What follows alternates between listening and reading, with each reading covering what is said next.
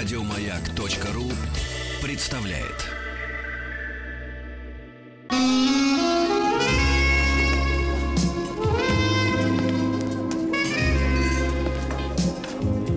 Пожалуйста. Какие у вас интересные пальцы. Вы не велончелист? Нет. Торговый работник. А что такое? Ваши длинные трепетные пальцы говорят о тонкой душевной организации. Мужчина. Руководство по эксплуатации. Ха-ха-ха, там женский смех. Ну, сейчас да-да. начнется. У нас смех мужской, пока мы не смеемся. Мы сегодня постараемся Да. держать себя в руках. Анатолий чтобы Добин. Анатолий Добин в кои-то веки да рассказал тему до конца. Да. Ну, это, это Чтобы лекция сегодня состоялась у нас. Да. Э, Здравствуйте, Анатолий. Здравствуйте. Да, Здравствуйте. Здравствуйте. Тема межпоколенческие Ми- травмы. Да, тема у нас межпоколенческие травмы. А мы держимся. Он сейчас провоцировал нас. Да, да, да, да, тонко. да, да, Так, а эта тема у нас такая. Межпоколенческие травмы надо разделить на две части. Во-первых, здесь есть слово Межпоколенческие и травмы. Да, абсолютно. Межпоколенческие травмы. Давайте мы немножко поговорим о травме, чтобы перейти к межпоколенческой передаче этой травмы. Постараемся не углубляться, потому что все-таки для нас важно показать, как эта травма передается из поколения в поколение. Вот. Ну, смотрите, давайте немножко поговорим о психической травме. Что это такое? Во-первых, как, как развивается наше я? Наше я развивается тем, что какой-то опыт происходит, какие-то переживания происходят, он называется, и он включается в- как бы внутрь нас, становится частью нашего субъективного мира, субъективного опыта. Вот, если этот опыт переносим. То есть, если мы можем перенести этот опыт, то он нас обогащает. Мы становимся как бы богаче внутренне, мы становимся лучше слышим, лучше понимаем себя, лучше понимаем других, способны как бы выдерживать этот опыт, если мы еще раз с ним столкнемся. Вот. Не так в случае травмы. Травма связана с тем, что происходит что-то, какое-то событие или какое-то переживание, которое мы не способны метаболизировать, то есть не способны переварить.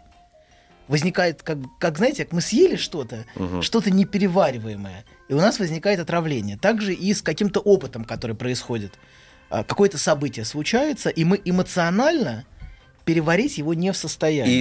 И, и мы не готовы, да, получается так, что у нас нет иммунной системы такой, которая Да. сп- способна, способна реагировать на вот это Да. происшествие какое-то, да, Да, какой-то абсолютно. случай. Абсолютно. А, понятно. Знаете, например, младенческая травма, ну, не только младенческая, но как, как, как, как пример, она развивается в три этапа. Первый этап это когда, а, возник, ну, например, мать не приходит или что-то происходит такое, а, ну, что, что непонятно ребенку, но он сначала опирается на собственные ощущения, на собственную способность выдерживать. А, то есть он терпит, он опирается на эмоциональные ресурсы, которые у всех разные. Ну, у нас больше, у младенца гораздо меньше эмо- собственных эмоциональных ресурсов. Но они тоже есть. И какое-то время ребенок может, например, без матери. Без, э, без, без объекта. Он обращается к собственным фантазиям, к собственным переживаниям. Вот. И это то, что, например, когда какое-то какое событие происходит, какое-то возбуждение происходит, есть то, что Фрейд называл стимульным барьером или барьером защиты от возбуждений. То есть мы способны в какой-то степени выдерживать какие-то события, какие-то переживания.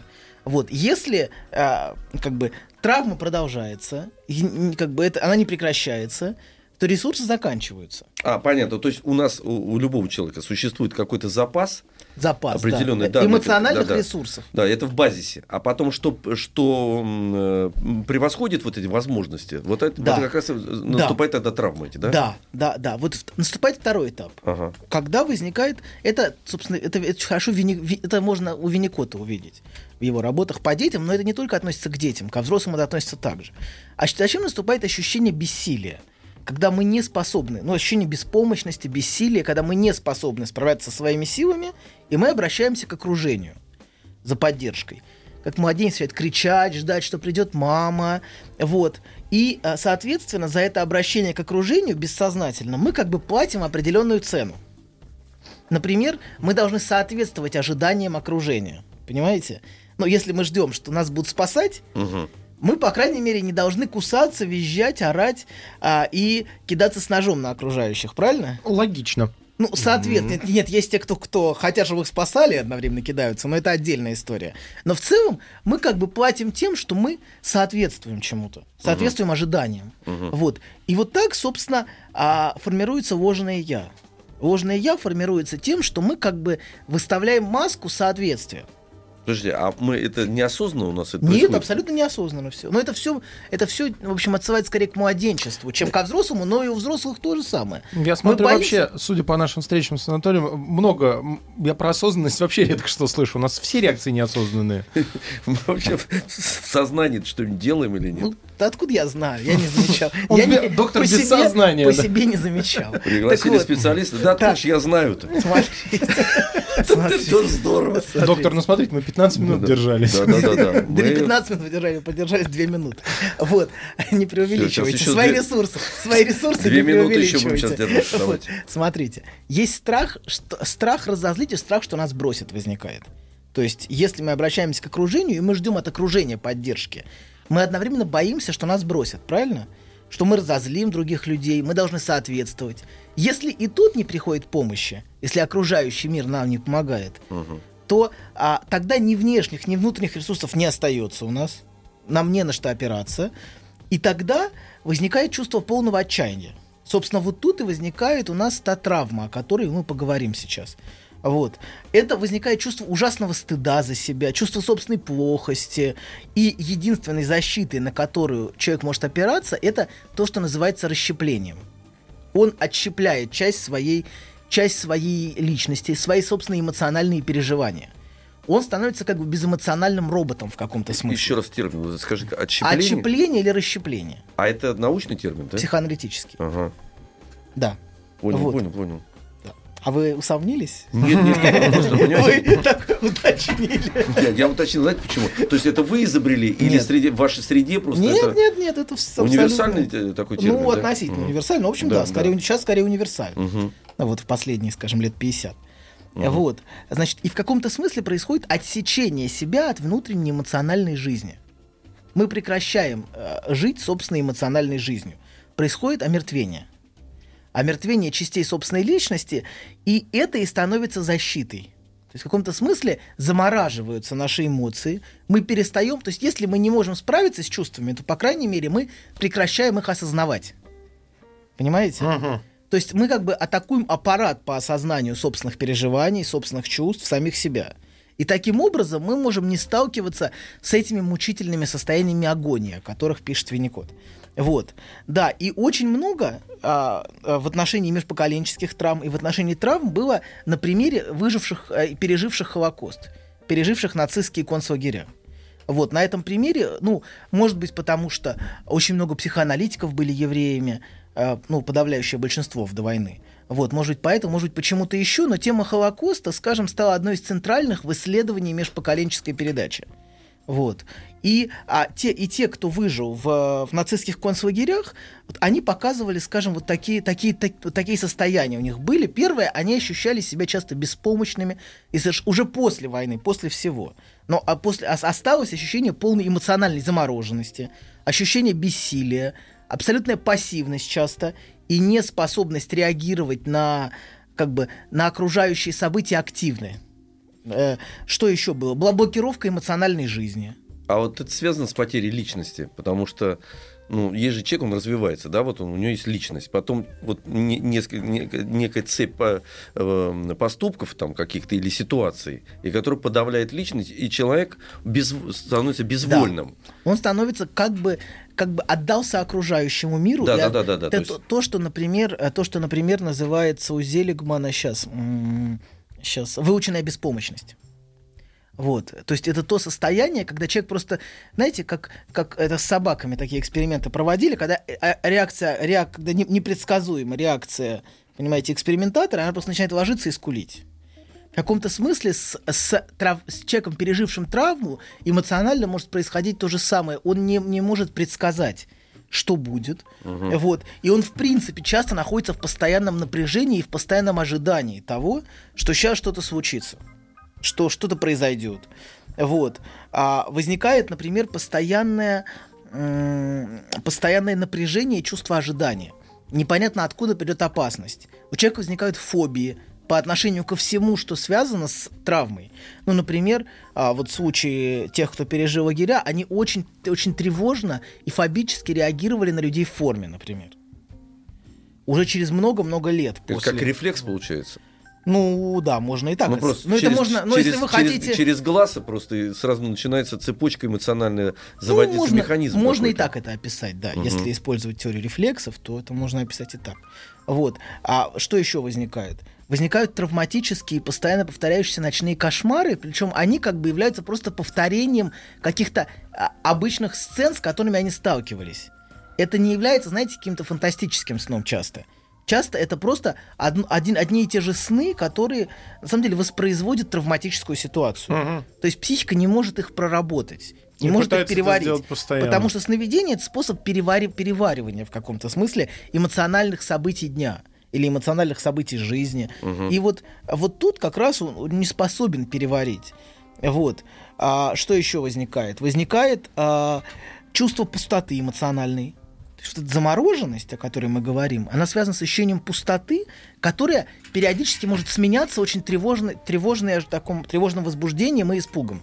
Понимаете, между ощущением эмоциональной пустоты, таким, знаете, мертвым спокойствием, ощущение как бы эмоциональной смерти в каком-то. А каком- человек может вот в таком состоянии принимать какие-то решения? но мы, мы, смотрите, мы описываем крайние случаи. Да. То есть мы сейчас берем не просто травму, а такие чудовищную травму, мгм. которой является человек, который пять лет провел в нацистских, или несколько лет провел в нацистских концлагерях. Мы говорим, что, конечно, просто эти элементы есть, понимаете, в, в каждой травме, но они в гораздо меньшей степени выражены. Поэтому не надо, ну, как бы, ощущать это, что вот... Потому что ну, та- та- такого человека очень редко можно встретить, который вот настолько болезненно переживает. Но в целом, э, но в целом, да. В целом вот, вот такие, такие признаки есть у Мгм. людей. Вот. А что еще? Еще важная вещь это а, то, что называется а, соматическая уязвимость.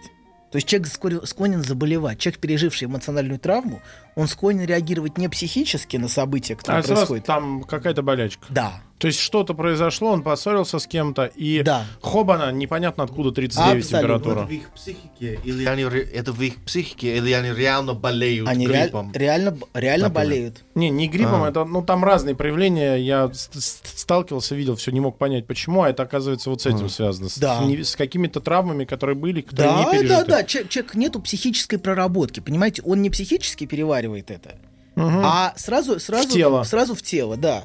А вопрос, а это, я понимаю, что вы редко даете ответ, это, с этим вообще справиться может человек?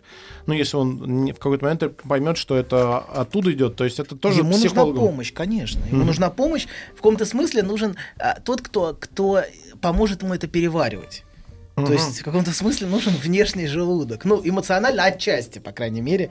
То есть нужно или внешнее помогающее я, потому что они сами часто не способны переварить эти То переживания. правильный желудок, получается, нужен, потому что человек в этом, в, это- в, в этом состоянии не способен, ну, как я понимаю, может быть, сейчас скажете, что это не так, не способен принимать адекватные решения. И самое главное, вот часто бывает так, находясь в таком состоянии, мы обращаемся к людям не- или некомпетентным, или неправильным, потому что мы сами же воспринимаем Да. и, и, и окружение свое, и действительность ну, в, в искаженном каком-то виде. Да. И поэтому в этот момент, если кто-то неправильно оказался, вот этим желудком неправильным, рядом, ну, ну, по- по- ну, помощью вот этой, вот, то что ему кажется, что вот этот человек и есть, Но тут ну, скорее вы сейчас говорите они, о... м- они могут усугубить же вот эту Ну, вы болезнь. сейчас говорите о паранойи. Они скорее сделают мне хуже. Другая нет, линия. нет, ну, люди же хватаются, идут гадалкам, к этим, к этим, им кажется, что вот, они-то как раз и это. Да, без сомнения, в этом это состояние, в котором человек не может рационально мыслить, Да, если вы об этом. да. А с другой стороны, он мыслит слишком рационально, потому что он не способен к эмоциональному контакту со своими чувствами, понимаете? То есть тут есть другая вещь. Он, он как бы часто вы с таким человеком не чувствуете его эмоций, понимаете? Не чувствуете жизни в нем. Вот. Футляр, они так ощущение, что они в футляре. Да, вот, собственно, здесь вот две вещи. Это алекситимия, то есть неспособность понимать свои эмоции. Алексей, неспособность... чего?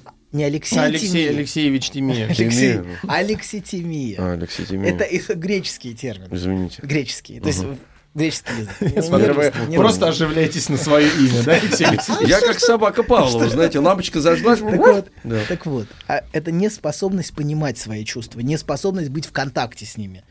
И ангидония, неспособность, знаете, гедонизм, неспособность получать удовольствие от жизни. То есть жизнь не приносит радости, не приносит удовлетворения. Такое часто бывает в депрессии, например, вот ангидония, неспособность радоваться и чувствовать вкус жизни. Вот.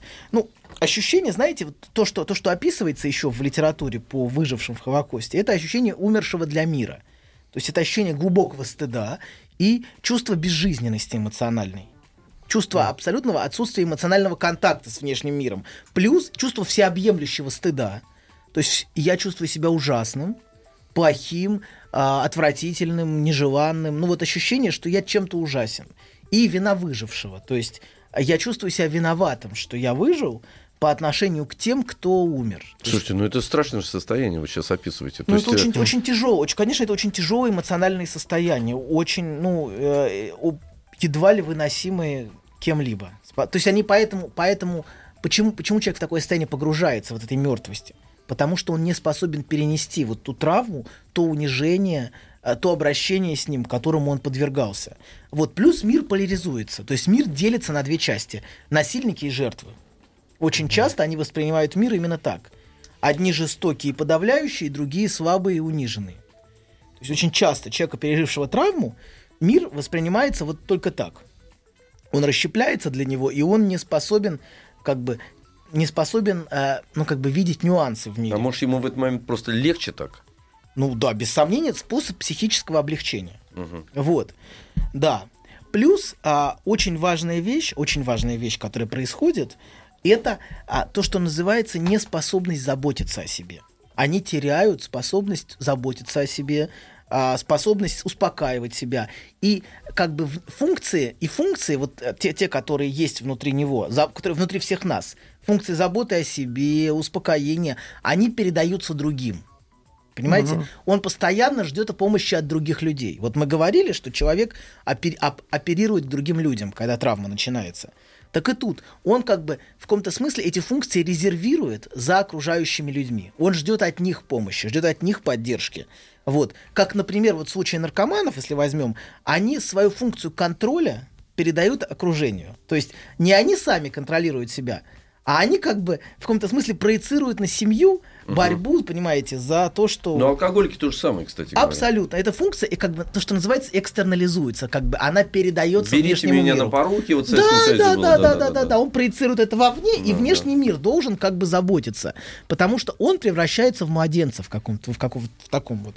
То есть он состоянии. полностью снимает с себя ответственность вообще. И за свое поведение возлагает эту ответственность на окружение. Да, да, да. Он становится очень зависимым от окружающих и а, провоцирует у них родительские функции. Это называется в психологии парентификация. То есть превращение в родителей, парент. Да. Вот, то есть а, другие превращаются для них в родителя, который будет заботиться о них, будет а, поддерживать их, и они становятся младенцами рядом с, с большим родителем. Этим родителем может стать жена, например, а которая будет постоянно его, а, как бы на него кричать, требовать, чтобы он бросил пить. Вот. Этими родителями могут стать дети. Очень часто в семьях происходит переворачивание. Но мы об этом уже у нас мало времени, наверное. Мы об этом поговорим чуть дальше. Вот э, когда поговорим о межпоколенческой передаче. Ну да, как более- дочка говорит, пап, ну тебе Ну, не стыдно, ну хотелось сколько бы. ж можно-то? Тема-то межпоколенческие травмы. Да, да, да. А Вот у нас была подготовительная часть. У нас была часть, связанная с травмой, чтобы вы понимали, что есть травмы, которые, а, ну, которые э, очень сложно перенести. Продолжим после новостей.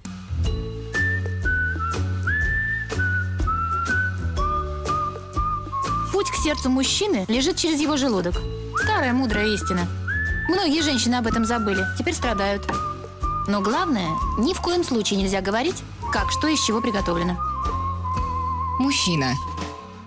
Руководство по эксплуатации. Да. Ну, еще раз всем э, доброго э, утра или дня. Ну, вообще, хорошего Ну, У настроения. нас да. уже все спуталось. Да, у нас вообще все спуталось. А почему спуталось? Да потому что у нас в гостях Анатолий Добин, он психолог, поэтому его профессия путать людей. А потом брать деньги за то, чтобы причем я заметил, что о чем бы ни рассказывал Ана- Анатолий, сразу все эти недуги психические в себе, вот я лично. У меня Находите? все, да, все А это соответствует. исторические идентификации. Вот. И, и к тому же он вот этими еще словами нас поливает, вот этими руганью вот это. Вы готовы, готовы увидеть. Сегодня неск- несколько попыток унизить термин Нет, нет, нет, нет, нет. В следующий раз вы узнаете, что такое истерия, в следующий раз только. Нет, это вы узнаете, что такое истерия. А, если будете себя так вести, да-да-да. Мы на вас набросимся. Хорошо. Так. вот, мы, в, в- на начале передачи поговорили о травме, теперь пора перейти к межпоколенческой передаче. Вот. А исследовали межпоколенческую передачу, ну, это тема в последних, скажем, последних 20 лет, может быть, исследования, потому что а, особенно, особенно до этого, до этого ей не занимались. Или занимались, ну, весьма специфическим образом. Вот. Но вот именно глубинно исследовать, это, ну, может быть, 30, лет, последние 30 лет. Особенно вот такие два автора, как Абрахам и Торок, два психоаналитика, вот, они исследовали передачу, они предложили идею психического фантома, который передается из поколения в поколение. Сейчас я расскажу, что это такое. Тоже красивый термин, Да. кстати. Вот так, если группа могла бы называться как-нибудь хорошая такая рок-группа, психический фантом. Фантом? Не, да, именно психический фантом. Анатолий, извини, сейчас вы расскажете, э, потому что вы знаете, о чем будете говорить. Просто я хотел спросить еще совершенно вещи вроде как не связанные. А вот эти все ученые и, значит, э, вот эти исследования, они где проходят? Вот Америка, Европа, потому что вот мне сложно представить, например, что в в Африке тоже люди занимаются э, изучением э, межпоколенческих травм или что-то такое. Ну может быть, да. вот, может быть, если ты не изучаешь... Нет, я, серьезно, я серьезно сейчас. Может быть, если ты это не изучаешь, не, за- не, не изучаешь и не задаешь вопрос, может быть, их и не будет. Вот мы а в конце о царе Эдипе поговорим. Надеюсь, я смогу ответить на ваш вопрос. Если и мы, это если вы знаете, успеем. да-да, хорошо. Если мы успеем Понял, понял вас. Вот. Так вот, есть переживания, которые вызывают чувство стыда и боли, о которых мы говорили вот, ну, ну, чуть выше. Вот. И о них не говорят. То есть это вещи, о которых в семьях в семьях не принято говорить, о них молчат. Например, про о теме Холокоста, вот даже в Израиле. А, Израиль основали в, 40, э, в Девятом. 48-м, ну, в 40 Да. неважно. Вот. А заговорили об этом только в, только в 60-х. Потому что там вывезли Эйхмана, одного из организаторов Мгм. Холокоста, похитили, чтобы его судить в Израиле. И это, это, это стало новостями номер Мгм. один. Вот. И о том, что происходило в концлагерях, стали говорить. То есть через 20 лет после того, как а, как все это произошло, даже среди тех, а, среди огромного количества жертв, где И это было. в России, по-моему, первый э, парад победы, это было тоже в 60-х, да? Ну, я Потому боюсь, что что было это очень несколько много, иная да. история. А, да, да, но Нет, вы а вы знаете, он, но- кстати, прав, между прочим. Да, действительно, сейчас вот ты сказал это, действительно Да. интересно. Может быть, это тоже какие-то неосознанные вещи, что вот эта война, это такая мощная травма, что что ж ходить парадом, да, потому что без столько, сомнения. столько истерзанных Фронтовики, людей. Да. фронтовики вообще не любили рассказывать Да, о да, войне. да. Из того, что я знаю, из того, что мне рассказывали, Мгм. фронтовики, не, те, те, кто действительно воевали, а, и у которых гибли друзья на войне, они предпочитали не говорить об этом. Они не хотели об этом вспоминать, для них это было очень большой травмой. А те, кто рассказывали, обычно, ну, не- в значительной степени мало участвовали в, в, самих, в самих боях, в том, что ну, в тех, в, тех, в тех ужасах, которые были. Потому что никто не хочет об этих ужасах рассказывать. Обычно об этом молчат. Вот. И это молчание может быть а, связано не только с травмой, оно может быть связано и с каким-то секретом. То есть вот слово секрет это тоже, тоже а, те- термин э, вот Абрахам и Торок. Они говорят о том, что этим секретом может быть не только какая-то вот такая страшная эмоциональная травма, это может быть история инцеста в семье, а, история суицида кого-то из близких в семье. Это может быть преступление и, в частности, нелегитимность. То есть какие-то нелегитимные дети, дети, ну, незаконно рожденные. Вот, история происхождения этих детей часто э, является, является секретом. То есть а, не говорят о родителях, не говорят, не говорят о предках. Вот. И очень важная вещь тоже является утрата. Очень важная вещь, о которой тоже часто не говорят. Человек не может оплакать утрату, Мгм. он не может проделать то, что в психоанализе называется работой горя. То есть а, очень важная вещь – это работа горя, это оплакивание, это, это траур, и это возможность как бы похоронить мертвых. Это и есть вот работа горя, которая происходит. А если она не происходит, то человек не может расстаться со своими мертвыми. Он в каком-то смысле сохраняет их внутри себя. инкорпорирует. То есть, То есть все, сохраняет... как обычно, не случайно в жизни человечества появилось. Ну, сами погребальные обряды, Абсолютно. сами Абсолютно. традиции, которые тоже, ну, у всех по-разному, но все они э, Да. носят один сакральный смысл отпустить и Да. пережить это. Да, предать земле. Мгм. и оставить знак, что он в земле. И это возможность оплакать, принять эту утрату и жить дальше. А если человек не может эту утрату принять, об этом Фрейд, кстати, говорит в своей работе «Печаль и меланхолия». А, печаль – это когда человек оплакивает, меланхолия – когда человек не может расстаться со своими мертвыми. Вот, и сохраняет мер- этого мертвого внутри себя. Он говорит, что та критика, которой мы критикуем себя, например, депрессивный человек, на самом деле адресована мертвому, которого он принял внутрь себя, с которым он не может расстаться. Но это не будем в это углубляться. Вот, и это, и эти, и эти мертвые сохраняются внутри человека в качестве крипты. Ну, вот этот человек, которого он потерял. Термин такой крипта. Вот. И в первом поколении об этой травме не говорят. Ну вот фронтовики не любили вспоминать о войне, э, те, кто в концлагере, не говорят, а те, кто подвергался насилию, не говорят об этом в семье, молчат. Вот. А Есть какие-то такие странные признаки, что человек не как бы ну, напрягается в какие-то моменты. Это дети видят, это видят близкие, и это как бы тот единственный знак, по которому можно сказать, что вот эта тема травмирует. То человек просто уходит в себя, молчит, не говорит.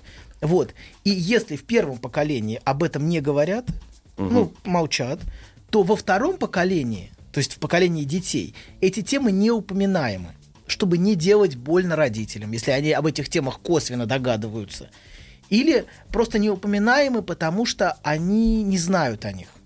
То есть они знают, что-то было, они интуитивно чувствуют, А вы- кто установку-то дает? Не, да, На ту- молчание? Табуировать, да. Боль. Боль родителя дает установку детям молчать. То есть они не хотят об этом говорить. Дети всегда это чувствуют. Что родители не хотят говорить. Мгм. То есть Ну, это а все- к прим- пример можем? Сейчас, да, сейчас попытаюсь А. что-нибудь. У меня пример. Недавно Давай. дети спросили, а, ну, у папы, у, у, у тебя есть, а, ну, мертвые друзья, кто Мгм. погиб? Я сказал, да, есть. А Я сказал, типа, объясни подробно, ну, всякие подробности. У меня нет, ну, три человека в моей жизни покончили с собой. Я не хочу это обсуждать. А, и в какой-то Да, момент да, они перестают... Но он Да, заговорил. и- Нет, да. ну ты Тим, погов- Тим заговорил, а в большинстве случаев об этом не говорят. То есть каким-то образом уходится от ответа, и Да. дети понимают, что эту э, тему лучше больше не поднимать. Да, да. Или эту тему лучше не понимать, или они чувствуют, что у есть какая-то боль внутри. Родитель внутри себя часто погружен в себя, в свои чувства. То есть, э, понимаете, та- то место, где у человека травма, а это же место, в котором он не в контакте с окружающим миром. Понимаете, он как бы наедине с собой. Он погружен в себя, он не рассказывает. Он, ребенок видит, что родитель, например, напрягается при виде людей в форме, предположим. Вот мы говорили о жер- жертвах концлагерей. Но он видит напряжение родителя. Он видит, что родителю что-то очень больно. Это дети очень хорошо, очень хорошо чувствуют, что родителю что-то очень больно. И они предпочитают молчать, не спрашивать, не говорить. Вот. И, а, и это приводит, потому что они чувствуют, что даже вопросы об этом приводят только к еще большей закрытости. То есть даже вот кто, как, как, как, как, например, у Тима. Он чувствует, что задавая вопрос о чем-то близком к этому, о каких-то травмах, он чувствует, что он теряет контакт с родителем, ребенок. Понимаете? Ну, потому что у роди- родитель сразу уходит в размышления. Да, и... да, в переживание, в, отстра- в отстраненность. И что получается дальше для ребенка, ну, который, ну, вот, Да, содержание что это этих происходит травм, дальше? содержание самих этих травм или секретов, которые были в семье, в роду, оно заполняется либо со- своими фантазиями, ну, ребенок фантазирует о том, что там было, потому что он не знает, или остается пустым, понимаете, молчанием покрытым. Вот. И еще важная вещь. Вот мы говорили про то, что а, родители могут превращаться в детей. Травмированные родители. Вот. Это вот про па- парентификацию мы говорили, о превращении родителя в ребенка. Вот. Родители, которые не могут пережить собственные травмы, не могут оплакать их, не могут признать, что произошло, а, они проецируют на детей, а как бы а, обязательства, бессознательно проецируют, обязательства их вылечить. В каком-то смысле дети становятся терапевтами родителей. В неявной форме они пытаются заботиться о родителях, а родители все больше и больше превращаются в детей рядом с, родит- рядом с, э, с детьми, собственно. А родители чувствуют, что вот э, им необходима эта забота, и Да. они дель- э, Делегируют, делегируют детям. детям Да, это, да, да, абсолютно. И они обычно чрезвычайно стимулирует ребенка к самостоятельности. Какой он самостоятельный, какой он независимый, понимаете, преждевременно стимулирует. Ребенок не готов к этому. И фактически это нагружает его, как бы, понимаете, ношей, межпоколенческой ношей. Он чувствует, что он должен а, эту травму исцелить. Или, например, мандатом каким-то. Это вот то, что Серж Либовиси, например, называет передачей мандата а, межпоколенческого. Например, он говорит о том, что у Фрейда, например, был, ну, он исследовал, исследовал семью Фрейда, и он говорит, что, например, в семье Фрейда был бессознательный мандат на Фрейда, чтобы он восстановил честь семьи. Там были свои, свои как бы скрытые, скрытые как бы вещи. Вот. Поэтому бессознательно на детей проецируется очень многое и нагружает их этим, нагружает их такой ответственностью за родителя. Вот. И, а, но, к сожалению, ребенок не может это сделать. Он не может вылечить родителей. Поэтому он скорее несет вину. Понимаете, он чувствует вину перед родителями. А, что он не может помочь. Что он не может помочь, он не может облегчить их боль. Вот. И часто... Ну, потому что ребенок же хочет, как бы он видит, что ему что-то дают. В какой-то момент он хочет помочь, ну, да, по... а, да. не получается, и начинается комплекс вины. Да. И также, кстати говоря, вот, может быть, мы когда-нибудь об этом поговорим, когда родитель делает все для ребенка, он говорит, я все для тебя положил, я всю жизнь на тебя положила, я... Понимаете, проблема в том, что, что это нагружает невозвратимым долгом ребенка. В норме ребенок возвращает долг родителям своим детям. Понимаете? Есть долги, которые невозможно вернуть родителю. Но можно принципе, вернуть роду. В принципе, но ты, ты возвращаешь этот долг по отношению к родителям детям. А тут происходит переворачивание, понимаете? Он чувствует себя вечно обязанным родителям. Угу. Понимаете? Навечно скованным виной. Поэтому если родитель говорит, я тебе всю жизнь посвятил, а, и ты теперь как бы, ну, И, наверное, читай за этим, ты мне должен, на самом деле ты мне никогда не сможешь этот долг вернуть и, всегда будешь и- виноват. и я так понимаю, что самый кошмар в жизни таких детей наступает, когда родители уходят, и когда вообще возможности нету. Ну, если не проработать эту травму, то ну, нет родителей, ты не можешь никак этот долг вернуть. То есть вообще наступает коллапс, наверное, С психики. одной стороны, а с другой стороны, ты можешь наконец расстаться. А, может степени. освобождение произойти. Слава тебе, Господи. Вот. Но это, конечно, никто, так, ни- никто не осознает облегчение, которое Мгм. часто бывает в связи со смертью должника, ну, как бы кредитора. Кредитора. Кредитора, да. И вот в третьем поколении, если мы возьмем внуков, в третьем поколении, а если в первом поколении об этом не говорится, во втором поколении это уже э, как бы не как бы умалчиваемая тема. Ну, табуированное. Табуированная, табуированная тема, да. Именно слово табу это очень важное, очень важное слово, вы прям очень точно подобрали. То в третьем поколении у внуков это уже нечто немыслимое. Они чувствуют, что что-то есть, что-то передается. Это вот, вот у Се- Се- такой Серж Тиссерон, такой французский исследователь, он показывает, меж- как, бы, как меж- между поколениями, они чувствуют, что что-то есть, но они даже не могут помыслить, что это такое. Это, понимаете, передается не сам по себе секрет, а передается как бы немая область. Понимаете, передается вот это молчание.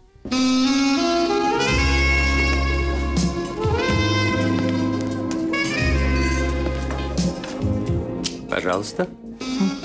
Какие у вас интересные пальцы. Вы не велончелист? Нет. Торговый работник. А что такое? Ваши длинные трепетные пальцы говорят о тонкой душевной организации. Мужчина. Руководство по эксплуатации.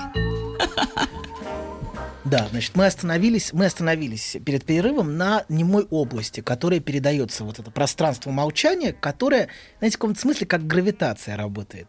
Оно вокруг него что-то происходит такое, вокруг вот этого молчания, но никто, никто не знает, что там.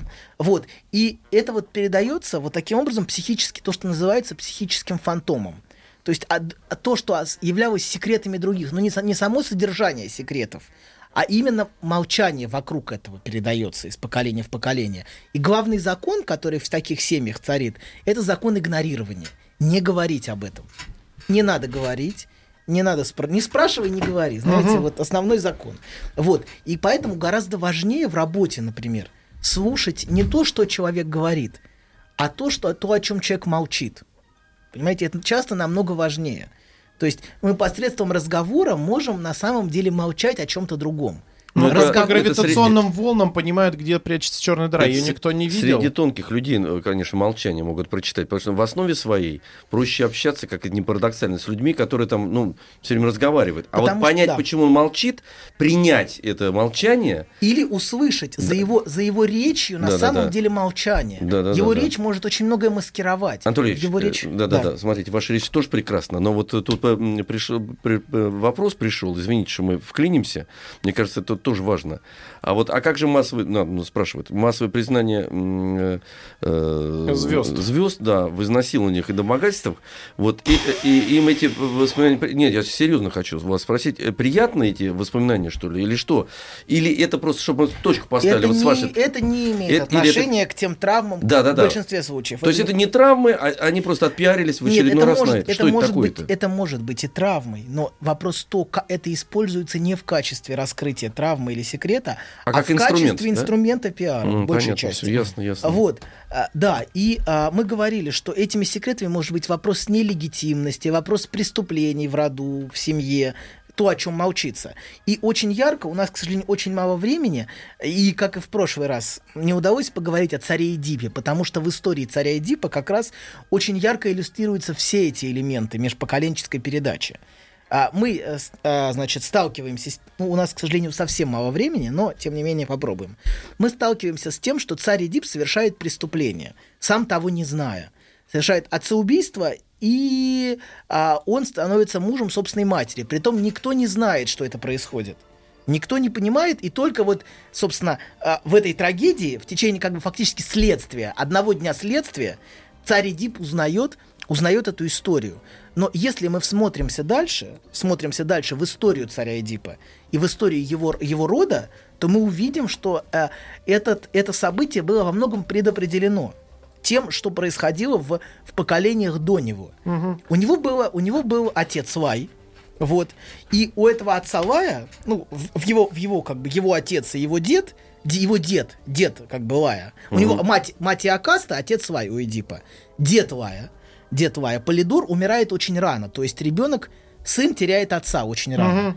Следующий, следующий, с- следующий его сын, то есть отец Лая, Лаба- Лабдак, вот, он тоже умирает очень рано, причем, согласно одной из версий, по Аполлодору, например, он разорван на куски вакханками, когда Лаю был год. То есть дети теряют отцов в течение, как бы, когда они были Постоянно. младенцами, да. И, а, и, и вместо того, чтобы оплакивать это горе утраты, он, он делает так, что его приятель теряет собственного сына. Он фактически насилует сына приятеля, и тот убивает себя. Вот, а, сам царь Лай. Вот, а, то есть фактически он свое горе исторгает на другого, понимаете? Он, э, он не готов с ним работать. И он заставляет другого страдать, проецирует это горе. Очень многие люди, кстати, когда они не способны переварить горе собственное, они заставляют других людей переваривать их собственное горе. То есть они заставляют других людей горевать скрытым образом. То есть переходит переворачивание из пассивной позиции в активную. Из жертвы я становлюсь насильником. Вот. И, соответственно, он, а, он а, в итоге, а, и он проклят за это, он проклят, и он, он фактически а, отказывается рожать детей, потому что он знает, что его сын убьет его. Ему было предсказание, что сын Лая убьет его. И в результате все-таки он по пьяни, по пьяни зачинает ребенка и, а, и убивает, и отправляет этого ребенка фактически младенцем в лес. Ну, он выживает случайно, Эдип. То есть фактически это, это межпоколенческая Травма. утрата отца и отцеубийство. И, дед, и детоубийство. Вот. И с другой стороны, со стороны матери, со стороны матери, а, тоже происходит, ну, у нас, к сожалению, видимо, совсем мало времени осталось, но если вы захотите, вы можете заняться этим исследованием. Со стороны матери и Акасты тоже происходят страшные вещи, и там постоянная потеря а, потеря. Ее отец кончает жизнь самоубийством. Ее дед был разорван а, в, тоже в, в- вакханками и убит собственной матерью. То есть дед вот этой Акасты был убит То собственной есть матерью. потери на потерях. Потеря на потере, да, и в результате все это сходится на Эдипе. Эти две линии, и фактически он нагружен всеми этими проекциями межпоколенческими. И в каком-то смысле бессознательно это все предопределено. А, вот, вот его, его собственное отыгрывание этой травмы и отыгрывание того, что, того, что произойдет. И очень часто вот это именно то, что происходит из поколения в поколение, где накапливаются неразрешенные горе, неоплаканные события, И потом дети начинают отыгрывать эти события, в каком смысле воспроизводить эту травму. То есть он, может быть, и типа не знает об этой травме, понимаете, Но об этом секрете. Но она в каком-то смысле, как фантом, бессознательно заставляет его эту историю разыграть. Понимаете, вот, вот, так, вот таким образом происходит межпоколенческое воспроизведение. Поэтому очень важно говорить, очень важно не молчать, а сталкиваться с этим горем и делиться историей. Потому что тут вот как раз вопрос нелегитимности, вопрос где-то убийства, вопрос отцеубийства. Ну, кстати говоря, если мы вернемся к теме революции, которая недавно произошла, ведь в династии Романовых тоже очень много всего происходило. И где Петр убивает собственного сына, и, а, Ну, у нас в подкасте Павел- «Царь» можно Ну, проследить Павел, все, да, что там да. Павел, да, Александр, уби- да, да. Александр Павла и ребенка, когда уби- ум- умаривают, умаривают в тюрьме Екатерина, а, на- наследника, по-моему. Значит, поэтому очень, очень много. Просто царская семья всегда это как бы иллюстрация династии. Понимаете, она видна. Анатолий Ильич, Да. к сожалению, к сожалению, Всё. вынуждены сказать вам до свидания. Но спасибо Интересно большое. все было. Спасибо, до встречи. Всего До удачи. встречи. Всем всего доброго. Еще больше подкастов на радиомаяк.ру.